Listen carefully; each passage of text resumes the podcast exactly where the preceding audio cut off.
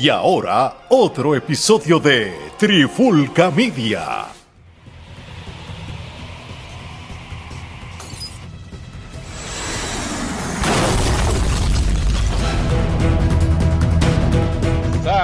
Bienvenidos a otra edición de Charlando de Cine y TV. Con este que les habla Gerardo Rodríguez y me acompañan nuevamente los otros dos miembros de la Trifulca, Omar Omi Vázquez y Alejandro Alex Torres. ¿Qué es la que hay, gente? Todo bien, mano. Aquí este, con el deporte en las venas encendido. Estamos todo bien, tú sabes. Si hay algo que a mí me nunca me paro, nunca paro de ver y no me aburren, son todo lo que tenga que ver con documentales de deporte. Más que yo, somos los tres freaks de los deportes y eso, eh, da, gusto uno sentarse a hablar de lo que le gusta. Así es, y el documental del que vamos a estar hablando en el día de hoy es el documental de Stephen Curry en Apple, eh, en el TV, este, que es este Underrated. Eh, este documental pues salió hace tres semanas atrás, si no me equivoco, o cercano a un mes. Eh, y pues ha tenido una buena acogida, ya que pues este traza todo lo que es la carrera de Kerry desde este, su eh, carrera colegial hasta que hace, bueno, desde su nacimiento, sí, este, inclusive van tan atrás como este high school. Eh, so, y, traza pues este todos los obstáculos que él ha tenido que este, sobrepasar para convertirse en una de las estrellas más grandes que tiene la NBA en la actualidad.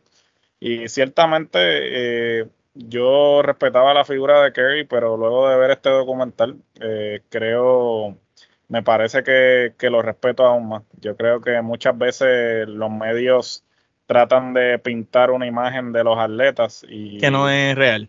Que no es real y cuando tú realmente ves a los atletas sincerarse, uno tiene otra perspectiva, ¿no? Y sin duda alguna yo creo que este documental eh, logró eso. Así que les pregunto a ambos eh, qué les pareció, eh, qué impresión este, tienen de Kerry, si cambió o si sigue siendo la misma que tenían previo al documental. Dale, empieza. Pues mira, este. Yo me acuerdo el final, el, torneo de NCAA de Davidson cuando ellos fueron al Elite Eight. Porque yo me acuerdo que ah, yo soy bien fanático del March Madness. Eso siempre lo he sido. Yo siempre hago mi bracket y todas esas cosas.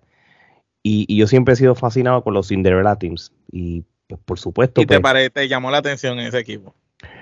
Realmente lo que pasa es que la prensa este, hace su el buen, el buen trabajo de venderte la película del equipo underrated. Sí.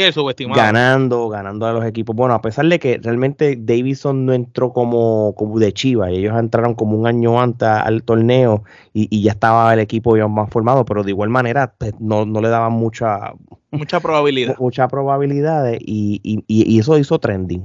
Este, y eso pasa mucho todos los años. So, ya yo más o menos, ya yo más o menos tenía una idea de, de, que, de, del potencial que tenía Kerry como tal.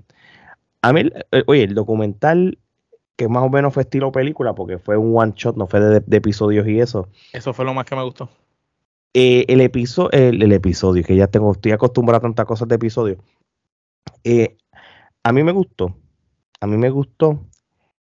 No obstante, este, hay, hay, como tú no lo creas, hay varios gaps de, de, de, del colegial al NBA que, que ignoran una parte que, que, faltó. Y, lo del hermano también. Sí. No mostraron casi nada del hermano. Yo, yo, yo lo, te, voy a ser bien sincero, ¿verdad? La historia de Kerry hay más de lo que vimos. A pesar de que, ah, y, y yo creo que lo mejor que pudieron haber hecho es lo que se está haciendo ahora. Dale dos o tres episodios. Y yo, y yo de ahora en adelante, yo voy a coger el documental de Arnold Schwarzenegger como el estándar. la maqueta. ¿Verdad que sí? La maqueta, para un documental de, no solo de un artista o de un deportista, de lo que sea. Cuando tú vayas a hacer un documental sobre cualquier cosa, esa debe ser la mm, maqueta. porque por secciones. Y tú sabes por qué la meritaba por lo menos tres episodios. Porque High School colegial y NBA pasó exactamente lo mismo de la percepción de él en su físico y en su habilidad.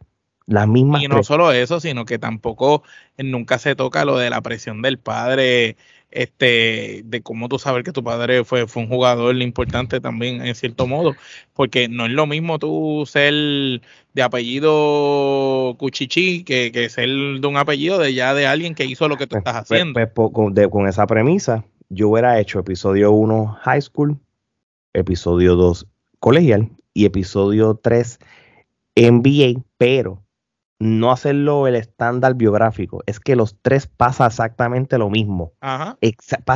Por eso es que hay una, una parte del documental que, que comparan ciertas cosas rápido en colegio, tanto la jugada como los struggling. Él lo pasó tanto en, la- en las tres Las etapas. lecciones. Sí, y entonces, ¿qué pasa? Cuando yo sé que lo de Davidson es la parte del underrated que, que, que me enseña, pero tú sabías que cuando lo cogieron en la NBA prácticamente lo masacró la prensa Claro. y, y, y, y- ellos debieron haber documentado sus primeros años de la NBA sin, no aparte de las lesiones, sino la era percepción chata, que era chata, vamos a ser honestos. to- to- todo ese rookie season, ese tipo de cosas, porque era parecido a su primer año de, de Davidson. de Entonces, pues, colegial. e- e- esa es la parte que como que pues le faltó como tal. Y digo, y, y a uno dice, ah, na- nada es perfecto, porque el documental a mí me gustó. Me gustó y, y- te entretuvo y aprendiste y, respetas a Curry, porque Curry es un fajón. Pero si, si tú querías hacer algo, ya que lo hiciste, sacaste el tiempo para hacerlo tan largo como de dos horas, pues mira, vamos a dividirlo en, en, en- en tres etapas de su carrera que pasó por exactamente lo mismo. Porque no, esto no es un fenómeno, esto no fue que LeBron llegó, mató en, colegi- en colegial, en, en high school y mató Esto rápido es NBA. perseverar, el que persevera alcanza, es lo que vimos aquí. Él empezó de menos a más en sus tres etapas de la, de- de- del, del baloncesto como tal, y, y estoy de acuerdo con Omar, los elementos de, de que quizás pudo estar en la sombra de su papá, que es típico en cualquier En ese- apellido. en esa exacto. Sí, sí, So, por lo menos y lo es del hermano, que siendo tu hermano también eh, un jugador de lo mismo, aunque sea debió haber salido, este, él, eh, no hay ningún pietaje de él y el hermano jugando, todo es él. Sí, sí, porque obviamente porque el Y el hermano es el- también era baloncelista. Sí, no, él sigue en la NBA, juega con Bueno, Dallas el todavía. hermano sigue- sí, acá Sí, está sí, jugando pero que Dallas. siendo tu hermano baloncelista igual que tú desde chiquito, de que el papá los crió a los dos en lo mismo y están haciendo un documental de ti, no es que se debe de enfocar en el otro, pero aunque sea, tiene que haber algo sobre el otro porque los dos estaban con lo mismo. Pero Aquí yo creo que se enfocaron más en él y a la misma vez yo creo que Es como eso si parecía que él fuera hijo único. Eh, eso yo creo que también responde a que ellos son bien competitivos. Ellos yo creo que una vez hablaron precisamente de eso, de cómo pues, este, inclusive cuando ellos jugaron en contra, cuando este Seth Curry estaba jugando con los Clippers, este, eh, fue con los Clippers, no me acuerdo. Este, ellos jugaron en contra, pues uno estaba, la mamá estaba a favor de, de, Y de y el papá estaba a favor de, de Steph. Y, y es curioso, o sea, realmente, mira, yo tengo, tengo mi- mis reservas en cuanto a Curry, ¿por qué? Porque para bien o para mal, Steph Curry cambió el juego. Y Obligado. obviamente, para aquellos que pues consumimos baloncesto desde que tenemos uso de razón, pues estamos acostumbrados a un estilo de baloncesto totalmente diferente a, que lo, a lo que los que ya cambió, Gerald. Que ya cambió totalmente. Eh, no, no, no, no, no, no más. Eso, eso yo, no, yo no lo iba a hablar porque me pongo en el documental, pero ya que lo trajiste, pues voy yo, sigue. o sea, y entonces, Y yo pues, quiero dar también eh, esta, esta discusión este, yo la estaba teniendo con mi compadre los otros días porque él trajo un, un punto de vista que, que es interesante este, y es que estábamos hablando y yo le dije, mira, el problema es que los chamaquitos ahora entienden que la ofensiva es lo único que importa. O sea, ahora tú ves a chamaquitos diciendo que Hay James jugadores de roles. Sí, eh, ¿sabes? Ju- eh, dicen que James Harden es mejor jugador que Dwayne Wade. Cuando Dwayne Wade, estadísticamente hablando, era un jugador completo, tanto ofensivamente como defensivamente. James Harden no te gardea ni un catarro. Et- Entonces, ¿sabes? la cosa, mi argumento es que los chamacos de ahora no entienden todo el tiempo que Steph Curry tuvo que invertir para convertirse en el jugador que es hoy en día. Y el documental te enseña parte del proceso, como por ejemplo cuando el papá está explicando que le tuvo que enseñar a tirar desde arriba y no tirar desde las caderas como originalmente estaba tirando. Que de hecho, que, le, que, que, cuenta el papá y la mamá el sufrimiento de él eh, y como se dice, eh, que, estaba en depresión porque practicaba una y otra vez por un verano entero, todos los días, eso mismo, ese mismo tiro. Definitivo, y entonces... Y incluso la mamá le dijo, si tú sientes que es demasiado para ti, déjalo aquí. Pero sin duda... O sea que desde siempre la mamá y el papá jugaron un rol importante. De, Y que los papás ambos eran atletas, o ellos sabían lo que implicaba el sacrificio, ¿no? Porque la mamá de él era voleibolista, ¿sabes? Y este, el papá, pues obviamente jugó en la NBA. Ah, y ciertamente, pues, eh, yo siempre digo que los jugadores de hoy en día, o sea, ellos ven a Steph Curry como, como ese modelo, nosotros pues, veíamos a Jordan y, a Kobe. Pero no, no están viendo que Steph Curry no solamente es un tiro. O sea, Steph Curry tiene un coeficiente baloncelístico que él sabe por qué está haciendo las cosas que está haciendo. Él sabe cuándo tiene que tirar, él sabe cuándo tiene que pasar el balón. ¿Sabe? Hay un proceso mucho más elaborado que simplemente pararte en la línea y tirar la bola. Y entonces los chamaquitos de ahora crecen con esa concepción de que, ah, yo quiero ser como Steph Curry, pero no quieren defender, no quieren este eh, jugar, eh, ser un jugador de rol. no, quieren, entrenar. no quieren entrenar, simplemente van a la cancha, oh, voy a tirar, voy a tirar, pero entonces no practican otros elementos de su juego. Sin embargo, cuando estaba teniendo esta discusión con mi compadre, Él, lo, él lo pone desde el punto de vista de que Mira, pero a la misma vez, Steph Curry le está dando la esperanza a muchos jugadores que antes no, no veían eh, irse profesional como, como el, el, norte, porque decían, ah, yo no tengo el físico de LeBron. Y vamos a ser sinceros, o sea, eh, estatura promedio, el, el, ciudadano promedio no es un LeBron, no es un Kevin Durant, no es un, Kobe. No es un Kobe, ¿sabes? Son, son personas que obviamente, ¿sabes? Y Steph Curry la mayoría de la población se, identifica, con él porque dicen, coño, si él lo hace, yo puedo hacerlo. Entonces, hasta cierto punto. Como tú explicaste hace un rato, no saben el sacrificio que hay detrás de lo que tuvo que hacer. Hay un, hay definitivamente, este, hay mucho más que simplemente porque la, ah, sea, eh, yo, o sea, y ese es el problema, que ahora todo el mundo quiere tirar de tres, nadie quiere este, nadie quiere coger rebote, nadie, quiere, guardiar. nadie quiere guardiar, nadie quiere buscar este, la bola en el palo, ¿sabes? Todo el mundo quiere tirar de tren. Eso, eso que tú estás diciendo estoy de acuerdo. Mi esposa vio el documental conmigo y, ella pues ve, ve, baloncesto también desde los 80 y 90 como nosotros. Este, y, y yo sé que esto es algo que mucha gente que, que, que es, que es de estar el baloncesto, pues lo odia escuchar o, o deep inside no lo quieren aceptar, pero mira, Curry dañó el estándar del juego. Ahora mismo. cambió el, formato total. Si tú ves un juego de high school, de, que lo, a veces los televisan, de la de las escuelas superiores, los muchachos no te tiran de tres puntos, te tiran de la línea voleibol rápido, la ofensiva. Casi, de allá, de media cancha. Todos, los cinco, hasta el centro. La tiran así, la mismo estilo, para arriba. El, el, no, no el, el, globo, el globo, el globo de Entonces, yo, yo, yo no le puedo, yo no, yo no le quiero restar mérito a, Curry, ¿verdad? Pero vamos a ver la realidad, Omar, y tú lo sabes, brother. ¿Tú crees que Curry en los 80 y en los 90 iba a sobrevivir la NBA? no hubiera sobrevivido ni siquiera en la generación de, de antes, la generación esa de McGrady, Kobe, Iverson.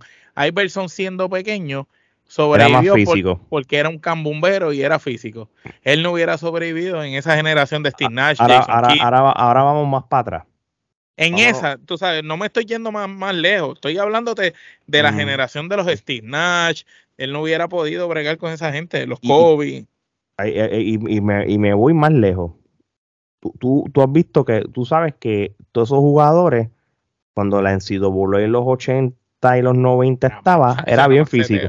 Ahora digo yo, ¿tú crees que David bueno, iba a tener, vamos a, ser honestos, el GOAT del baloncesto es Michael Jordan. Jordan cogió pela de los de, Raptors, de, de Raptors no, de, no, de los Pistons. De, los Pistons de Detroit, incluso cuando estaba este que se pintaba Rodman era parte de ellos y cogió pelas de ellos Jordan y Jordan dice que llegaba a la casa molido y Jordan no es un tipo chiquito. No, él tuvo que, él tuvo que, él, él, tuvo que coger un training de ejercicio y crecer físicamente para, aguantar poder jugar Y de hecho, eso es lo que, lo que en el documental nos muestran que Curry, a pesar de su tamaño, y esas deficiencias que él tenía, el papá le enseña a tirar de una manera para que no lo puedan bloquear siendo tan pequeño.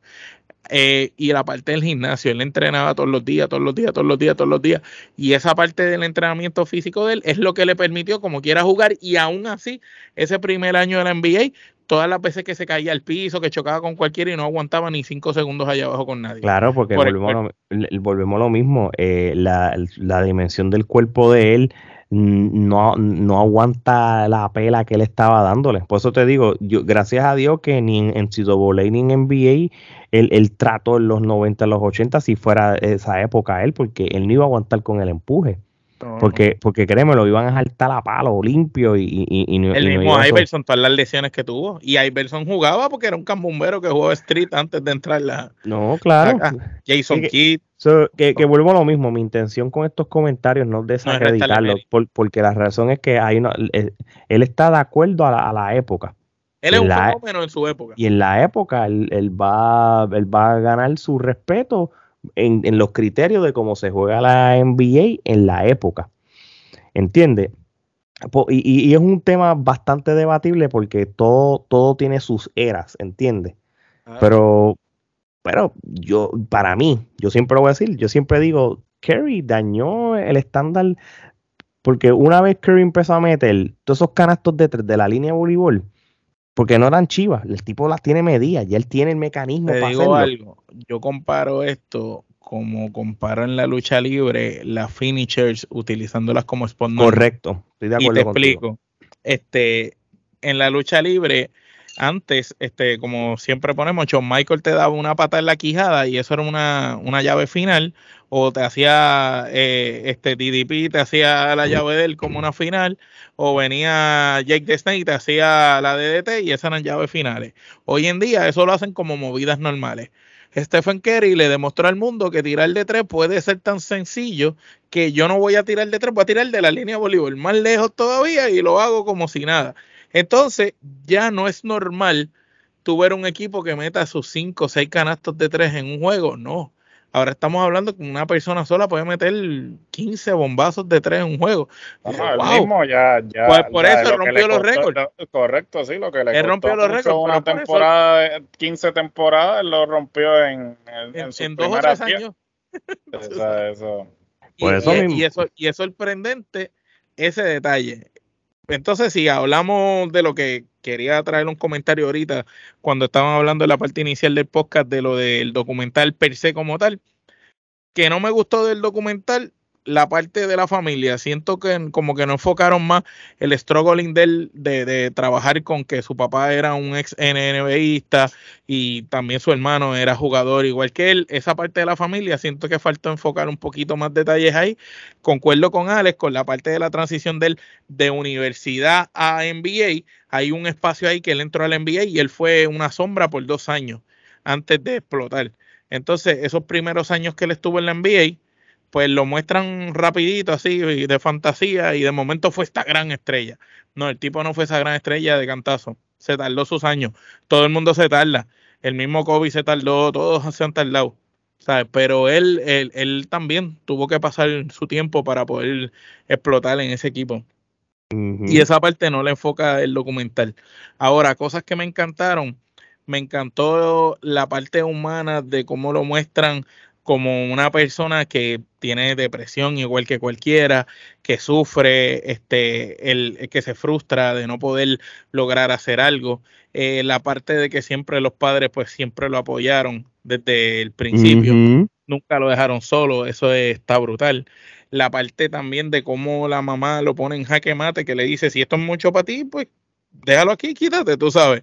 Y él aún así aceptó a pesar de la presión que le ponían el coach de él en, en Davidson en la universidad, tipo, este, como lo vio a él diferente y como que se enamoró de, lo que pasa que él, creyó el, el, coach McKinney. Le vio futuro. Él, él creyó en él, él, no se rindió con él porque inclusive... Él lo dice que al principio no... los mismos asistan coaches y todos están como que, ¿qué voy a hacer con él? Tú sabes. Porque, hermano, vamos a ser realistas. Y, esto, y, esto, y, esto sí que está bien loco. Ninguna universidad se fijó en él. Nadie. Y él fue a una universidad en Charlotte, que es una universidad pequeña. y, que no es famosa. Que, que no es famosa en el baloncesto. Con todo eso, cuando lo cogieron, lo cogieron con duda. con, eso dicho, tú sabes, es mucho decir como, como el mismo Coach K de Duke, él lo, dijo, como que, mira, yo, él, él, vino para acá a hacer tryout o, o evaluarlo y, yo, yo no lo cogí, tú sabes, no, no, no, le di, no le di importancia, tú sabes. Realmente, realmente Kerry es un fenómeno. Son de estos Él es un fenómeno en su época. En su época. Este, pero vuelvo y repito. Creo que le faltó muchos elementos paralelos que sufrió en sus tres etapas de, del baloncesto como, tal. Este, porque, porque realmente pasó exactamente lo mismo y, eso se tenía que reconocer. Mira, en toda mi carrera, desde que empecé en un high school, pasé por esto, pero en colegial pasé lo mismo. Y, y, el, si lo hubiese hecho en tres partes, pero la misma lógica, lo mismo, eh, pero creo que la gente iba a entender, la producción iba a ser como bien diferente. Ahora, le voy a como venciendo los obstáculos. y la parte familiar esa este, estuvo buena en el, en el factor de, del núcleo familiar, como lo apoyaban y que se graduó, que logró estudiar, superarse. Eso, a mí me gustó. Eh, a pesar de tener la fama y el dinero, eso está cabrón. Pero también hasta cierto punto estoy totalmente de acuerdo con ustedes del planteamiento de que quizás debieron haber sido los tres episodios y cada episodio enfocarse en una parte de, su carrera, ¿no? Sin embargo, yo pienso que la edición eh, fue certera en el sentido de que uno captó que muchos de los problemas que él tuvo hasta cierto punto son cíclicos, o sea, son como que siempre que empezaba una nueva etapa en su carrera, siempre tenía ese problema, tenía ese periodo de ajuste. Ese primer año siempre era de ajuste. Sí, siempre era de ajuste. Y hacer ese contraste entre, el, eh, por ejemplo, cuando estaba este, pasando trabajo en colegial y luego pasa trabajo a nivel profesional, yo creo que fue bien acertado, pero a la misma vez le pasó en la escuela también porque en la escuela era que, que no, tenía el tamaño de los demás ni el cuerpo. Todo el mundo le, da, lo daba para el lado.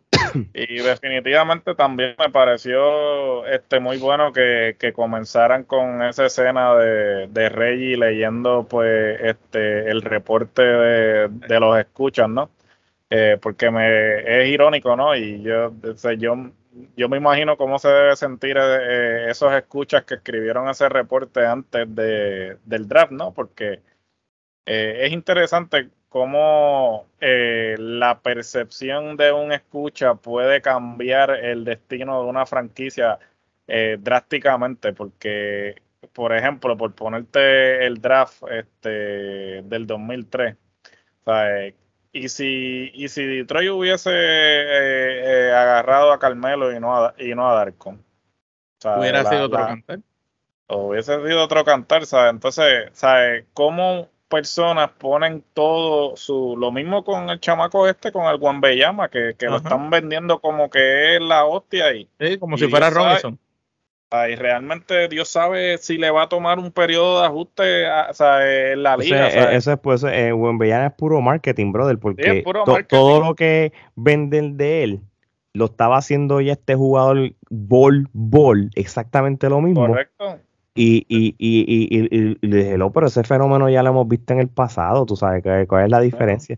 Pero todo, es, todo es cuestión de marketing, cómo tú proyectas el jugador para, para la NBA. Definitivo y ciertamente pues obvio, o sea, eh, Juan Bellama pues este abre unas posibilidades a nivel internacional, ¿no? Este que la NBA siempre explora eso, o sea, de tener este presencia a nivel mundial y que haya un representante de esos respectivos países como que pero yo entiendo que Jokic hace mejor mejor representación que él. Por darle un ejemplo del estilo de pero Jokic no es, no es mercadeable. No es mercadeable pero ahí viene el, el, no, el tipo, el tipo es excelente, pero él es como Tim, lo, yo lo comparo con Tim Duncan. él es un Tim Duncan, es Mr. Fundamento, o sea, él te juega el juego Él te como va a se- ganar. como a se, como de de- lugar. como y, se y- debe. y para el marketing es algo alguien aburrido porque Es no alguien porque aburrido. eso no es algo que, que, que, Claro. que, que valoran pero Curry claro que Curry es mercadeable ah este es el, el chamaco que te mete media cancha El Ah, este chiquito. El chiquito que te las tira todas y, y, te, y te tira un gancho y de espalda y unos revolus y las mete tú sabes Pues, Sí, claro. pero no se acuerdan cuando Laribel tiraba de espalda. Ah, no, pues, obviamente el que no ha visto Dios a cualquier santo le reza, ¿no? Este, ciertamente, pues, por eso digo que muchos chamaquitos, y, y, y esto es parte de, ¿no? Porque nosotros crecimos con una generación y los chamacos de ahora, Pero pues. sabes cuál es la diferencia de nosotros, Gerardo. Nosotros crecimos con una generación, pero nos encargamos de averiguar las generaciones pasadas. eh, sin duda alguna, y. Entonces, y- hoy en día, eso es un error que cometen en todas las cosas. La gente habla a lo loco de lo que está viendo, consumiendo, y no se da la tarea de darle para atrás. Porque nosotros no entramos viendo ahí, entonces nosotros éramos unos bebés cuando Jordan está en su apogeo, por lo menos tú y yo, pero cuando tú revisitas y ves y tú dices, diablo, todo lo que este tipo pasó, y no solo él, entonces tú le das más para atrás y tú dices, diablo, que el simbolito de la NBA es Jerry West. ¿Quién puñeta sabía eso?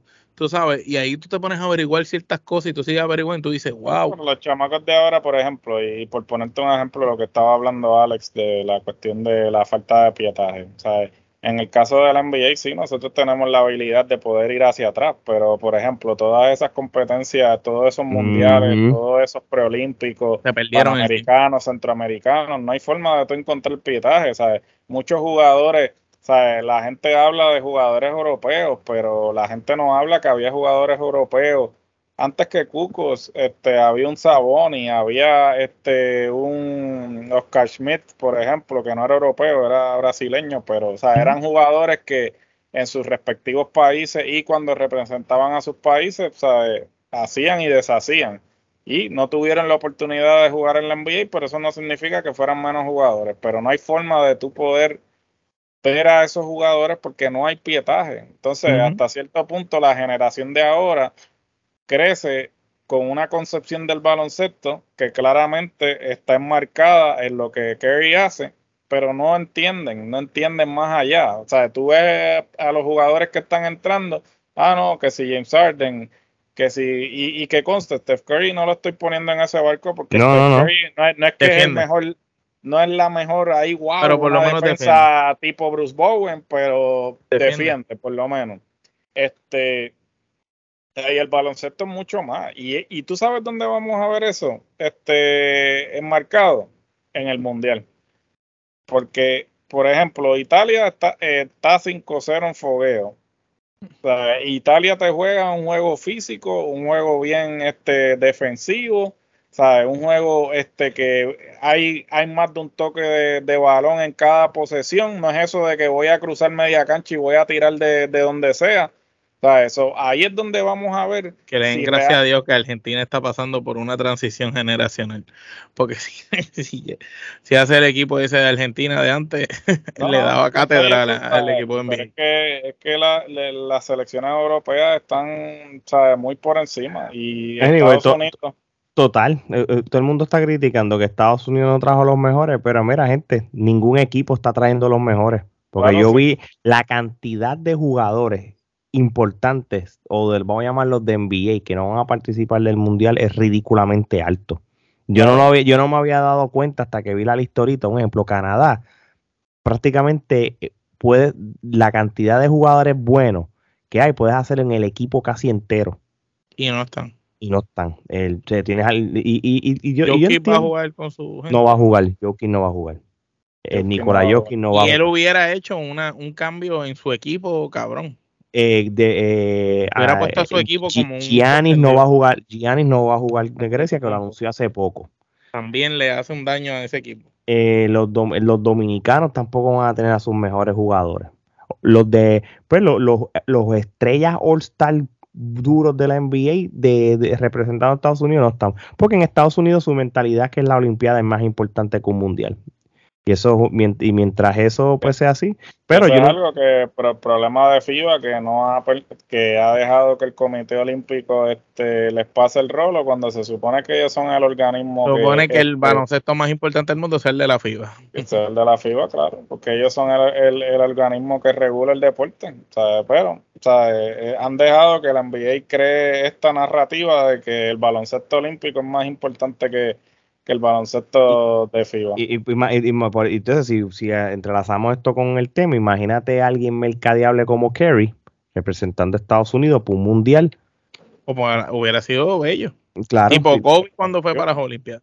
Sí, pues, pues pero ya. Pues sería el equivalente, porque básicamente, si lo pones en perspectiva, ya eh, es él el que estaría cargando, él sería el veterano en esta selección, mm. porque eh, los otros ya, si acaso Kevin Durant y él, eh, podrían ser los, los veteranos así de... Pero qué, increíble sería ese equipo, él y Kevin Durant en unas Olimpiadas con, con los chamaquitos estos de los Celtics, con, con todos esos jovencitos buenos, estaría brutal. Y, y, y, ni los jovencitos buenos no están porque ni, ni Tatum, ni de... Eso es un equipo, eso es un equipo, C, eso es un equipo C y D a, la y no es, no es menospreciando, pero por ejemplo tiene un Austin Reeves que el chamaco tuvo una buena temporada, pero no es un jugador que tú cuando realmente convocas a la crema de la crema de Estados Unidos iba a estar, ese chamaco no iba a ser el, el, Brown y Smart a la pata.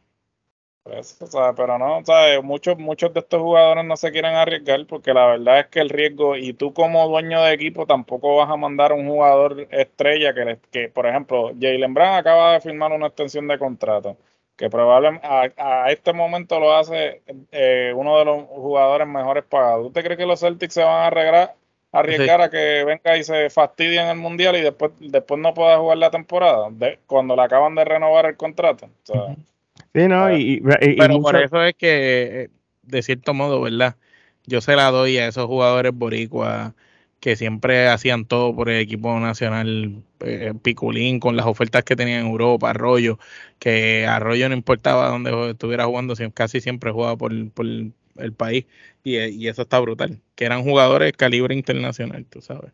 Claro, había compromiso, pero eso ha cambiado. Eh, después de todo, esto es un negocio, a la hora de la verdad nadie este nadie se va a arriesgar ¿sabes? no no hay el mismo patriotismo no hay el mismo no hay el mismo patriotismo no hay el mismo compromiso que los jugadores de antes tenían no verdad que no de verdad que no y eso era antes hasta en todo porque hasta los de Estados Unidos tenían un ese, ese equipo que, que, fue para la Olimpiada que Kobe fue ese equipo estaba invencible pero precisamente eh, volvemos a lo de lo, a, lo cíclico. Pero sin embargo, e, un comentario de eso mismo, eh, sin embargo, otros países demuestran eso. España, cuando tenía los gasol y vaca y todo eso, demostraron eso que se ha perdido en el resto del mundo. Eh, lo que pasa es que esos países todavía, este, o sea, Estados Unidos el problema es que se recostó y entonces estamos hablando que Estados Unidos eh, pasa por estos ciclos de que obviamente ellos pasaron con, con este periodo de invencibilidad como hasta que le dieron el tutazo en el 2000, en el 2002, en el Mundial del 2002, que es el que gana Yugoslavia antes de, separarse. Y en el 2004 Argentina les comió las tapas. Argentina gana. Entonces, luego de que tienen esos dos torneos que no hicieron absolutamente nada, entonces ahí traen el Redeem Team. Y entonces, y entonces yo, yo veo que esto va por el mismo camino. Como que van a estar un tiempo en baja hasta que no le den un. Correcto. Estados Unidos ahora en este mundial vamos a ver el desempeño de ese equipo y vamos a ver si realmente eh, sigue siendo un un contender no, eh, claro siguen siendo eh, contender pero no se les va a hacer este no va a ser un paseíto como que, que van a estar ganando por 20 y por 30 puntos cada, cada juego no eso no eso no eso no va a pasar tú sabes este y yo no cojo en serio y yo realmente no cojo en serio todavía los fogueos, tú sabes, porque a veces tú dices, ah, qué pela cogieron el fogueo. sí, pero en el fogueo tú estás estudiando al jugador. No, claro, sí. A, los y el fogueo tú no vas a tirar todos los cartuchos. claro, tú no vas a enseñar todas tus cartas, pero a la misma vez, pues, este, no solamente vas a tirar todas tus cartas, sino que eso ayuda también a crear química. Son muchos equipos que están cogiendo pela cuando lleguen al torneo, pues precisamente van a aprender de de esa escarpiza para entonces hacer los ajustes necesarios para cuando el, el juego valga. Y esa, después de todo, es el objetivo de los fogueos. Pero bueno, entonces debimos, ya, ya no, dejamos aquello atrás y, y, estamos acabando aquí de baloncesto de FIBA. Yo creo que tenemos que hacer otro episodio, ¿no? Pero nada, retomando el tema del documental de Kevin, este, entonces vamos a darle las quenepas entonces para este, ir cerrando. Eh, ¿Cuántas quenepas tú le das, Alex? con la razón que yo les dije de, de, ciertos baches y cierta división y todo, este, yo le doy 7 quenepas de 10, que para mí 7 es un, un, buen número y es alto. Este, no le puedo dar más que eso.